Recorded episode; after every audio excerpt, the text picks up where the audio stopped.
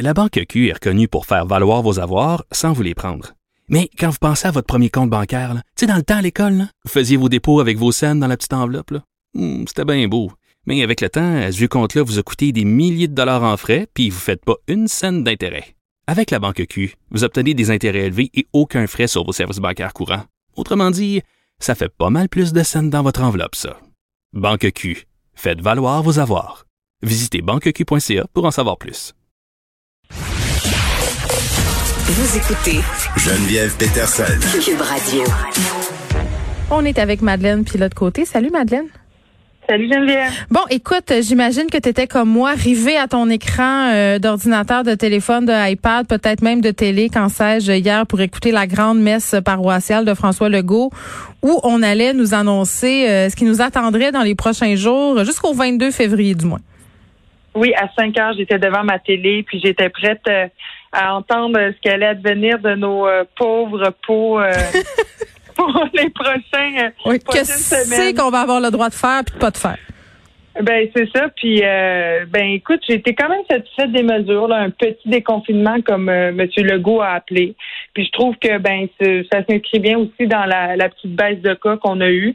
c'est pas trop euh, c'est pas trop intense. Je trouve qu'il y a pas il y a pas trop déconfiné. Puis je trouve ça quand même bien, mais ça nous donne un petit nanan aussi. Là. Ben je pense qu'aussi ça va avoir des effets positifs sur les jeunes, notamment à ce qui a trait aux universités, au cégep, mais aussi par rapport aux nouvelles mesures concernant l'extérieur. Tu sais le fait de pouvoir aller dehors entre gens qui n'habitent pas la même adresse, de pouvoir faire des activités sportives. Je pense qu'il y a bien des jeunes du secondaire qui vont accueillir ça avec un grand soulagement, puis pas juste des jeunes du secondaire, là, euh, les jeunes du cégep et des universités aussi.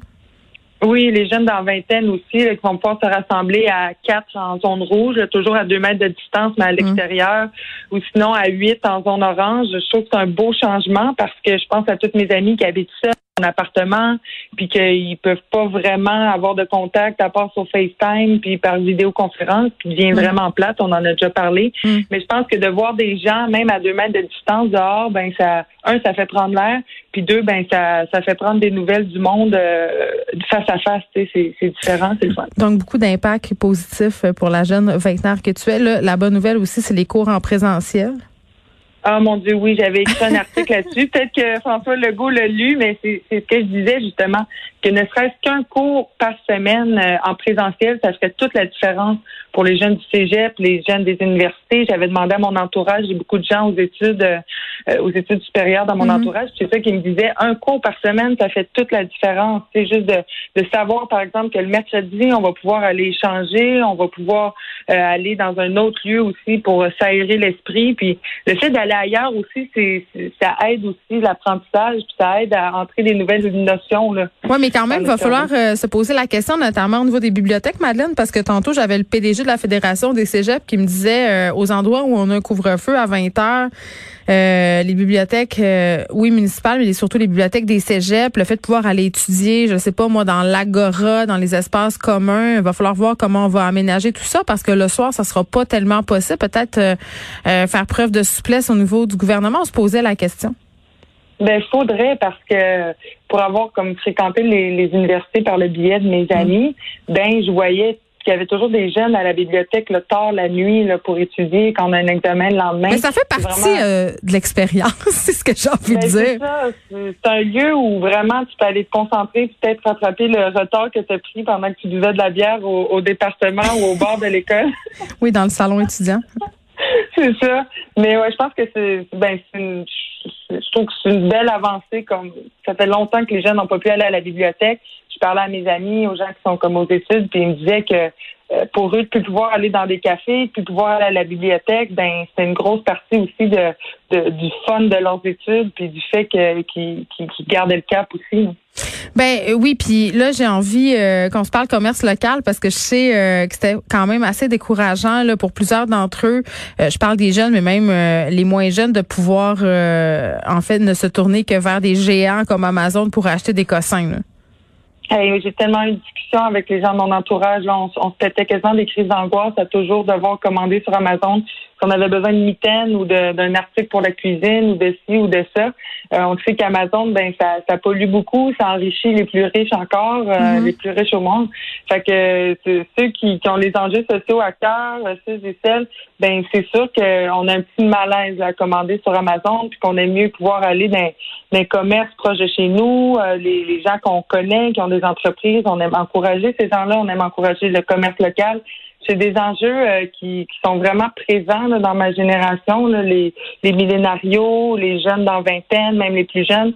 C'est de plus en plus euh, des, grandes préoccupations pour nous que d'acheter local puis de, de faire circuler aussi l'économie euh, du Québec. Puis là, mm. ben, on n'a pas pu le faire dans les dernières semaines. Fait que c'est sûr que c'est une, une petite victoire, puis ça va être le fun de pouvoir vraiment aller encourager les, les, entrepreneurs, les jeunes entrepreneurs aussi qui ont vraiment eu de la difficulté dans les dernières semaines, dans les derniers mois. Donc, encourager le commerce local, mais pas question, par contre, euh, de se retrouver dans les bars parce que ceux-ci demeurent fermés. Non, exact, même en zone orange. Mais écoute, Geneviève, je pense que c'est moi, je me suis rentrée dans la tête que c'est peut-être fini, les bars. Ben, les bars, c'est hâte. Ah, ben, bon, Frédéric Mockel n'est pas d'accord. À chaque fois que je parle des bars, il, hoche euh, à la négative. non, mais, tu sais, en dehors, mettons, de, bars euh, très spécialisés où tu peux aller voir des, euh, boire, pardon, des vins fancy, je, je vois pas en quoi ça sert encore les bars. Mais je pense que les gens, ils vont encore d'été peut-être dans les bars. Ça peut servir à ça. Je serais pas de mauvaise foi. Mais ça fait tellement longtemps qu'on n'est pas allé. Moi, j'ai vraiment oublié, un, que ça m'apportait d'aller dans un bar. Puis deux, est-ce que je vais avoir le goût d'y retourner à voir? Mais j'irai avec, euh, avec Frédéric. Euh, peut-être qu'il va me redonner le goût. Il a l'air d'avoir hâte. Ah, c'est une date. Ça y est, on vient d'organiser une date euh, en direct à la radio. OK. Euh, Madeleine, euh, par rapport aux annonces concernant euh, les activités extérieures, il y a beaucoup euh, de gens, là, partis politiques, je pense que c'est le Parti québécois, qui ont demandé, en fait, pourquoi on rouvrirait pas les gyms partout? Parce que pour des questions de santé mentale, puis ça, c'est discuté depuis le début de la pandémie, là, c'est difficile pour certaines personnes de pas avoir accès à leur gym. Puis les sports d'hiver, c'est pas nécessairement accessible à tous non plus c'est ça, on n'est pas égaux face au sport d'hiver. Là, euh, on n'est pas égaux euh, face à grand-chose, finalement. C'est ce que je ben comprends avec cette pandémie. mais c'est ça, mais les sports d'hiver, là, c'est le c'est quoi? C'est le patin, c'est le ski de fond, c'est le mm-hmm. ski c'est ski alpin. Euh, à la limite, c'est la course qu'on peut faire dehors, mais toutes ces activités-là, ça demande de, de débourser de l'argent. Hein. C'est quand même cher pour aller se procurer l'équipement nécessaire pour le faire. Même la course à pied dehors l'hiver, mais c'est mieux d'avoir des bons crampons parce que sinon ça peut être bien dangereux. Puis ce que j'ai remarqué aussi, c'est que les gens qui sont pas nés au Québec, puis qui n'ont pas appris à, de, durant l'enfance à faire du patin ou à faire du mm-hmm. ski, ben c'est difficile pour eux d'apprendre. Ah mais l'autre fois, l'autre fois à la patinoire de mon quartier, euh, il y avait un cours de patinage. Euh, puis je ne sais pas, euh, c'était quoi l'origine des gens qui étaient là, mais visiblement ils n'avaient jamais patiné de leur vie. et ils ne parlaient pas français. Ils venaient d'ailleurs. Je sais pas là, ils venaient d'où, mais c'était absolument, c'était drôle, un, mais deux, c'était vraiment cool de voir la solidarité parce que tout le monde s'est mis de la partie à deux mètres de distance pour leur donner leur conseil de patin. Pour vrai, c'était vraiment, vraiment un beau moment euh, euh, de communauté à voir. Ça m'a redonné un peu, euh, j'allais dire, ça ça fait baisser mon niveau de cynisme, je dirais ça comme ça. Hey Madame, il nous reste quelques minutes. Je veux qu'on se parle de bénévolat parce que ma fille, moi, est au programme international dans une école secondaire à Montréal et dans à l'intérieur de son programme, tu as des heures obligatoires de bénévolat, des heures qui ont été annulées à cause de la pandémie. Puis moi, je trouvais ça plus ou moins pertinent parce que je me disais, tout est arrêté. Bien des gens qui sont à la maison, se sentir utile pendant la pandémie, ça serait peut-être une bonne avenue de maintenir la possibilité de faire du bénévolat. Oui, puis il y a tellement euh, plein d'options pour faire du bénévolat. Il y a du bénévolat aussi virtuel qu'on peut faire, qui est de plus en plus comme populaire avec la sollicitation. On peut faire des appels d'amitié, on peut faire de la lecture au téléphone. Il y a plein d'organismes qui offrent plein d'options. Fait que ta fille, effectivement, elle aurait pu, euh, elle aurait pu trouver comme des options, mais son école. Mais l'école a juste tassé ça parce que c'était, je pense que c'est trop compliqué à gérer pour vrai. Là. Oui, peut-être, c'est ça. Mais il y, a de ça aussi. Il y a eu euh, des organismes, je pense que c'est comme 9% euh, des organismes au Canada qui ont euh, remarqué une augmentation des demandes de, bénévolat, mais il y en a 23% qui ont remarqué une diminution, une baisse de l'intérêt des bénévoles. Donc, mais pourquoi ça dépend des organismes. Ben, je pense que bon, on était vraiment pour ce qui est de la baisse là, de l'intérêt des bénévoles, on était vraiment préoccupés avec nos problèmes. Ça a été une année où on s'est vraiment concentré sur nous-mêmes, puis on avait peut-être un peu moins à donner aux autres. Mais euh, je pense. Mais il y a peut-être la peur aussi, la peur d'être contaminé en, au contact des autres personnes.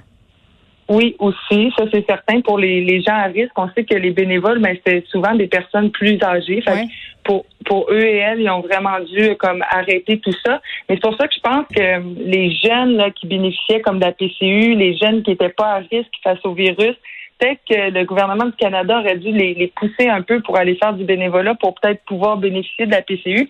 Je m'en souviens que sur le site euh, de la PCU, quand on faisait la demande, ils nous encourageaient à, se trouver un emploi. Mais je pense que ça aurait été bien aussi de, d'encourager les jeunes. Euh, Mais on a eu des initiatives. Euh, François Legault fait plusieurs sorties en ce sens-là. Mais ça, en tout cas, si mon souvenir est bon, là, encourageait les jeunes à, à justement en faire du bénévolat. Puis peut-être peut-être que comme tu dis, on a plutôt axé sur les métiers, là, c'est-à-dire si vous faites rien, réorientez-vous. Si vous faites rien, allez aider dans les CHSLD. Euh, je sais pas, peut-être qu'on aurait pu euh, davantage axer là-dessus. Puis en même temps, comme tu dis, il y a la peur, euh, il y a le fait de pas trop savoir où, où aller, parce que je sais pas si vous avez déjà essayé de faire du bénévolat, mais c'est quand même pas si évident que ça de trouver un endroit. Puis souvent, Madeleine, quand on appelle, euh, c'est plein. Ils ont pas de besoin. Donc, ça serait peut-être pertinent de donner une liste où on peut téléphoner. Madeleine, pilote côté. Merci, on se retrouve demain. À demain.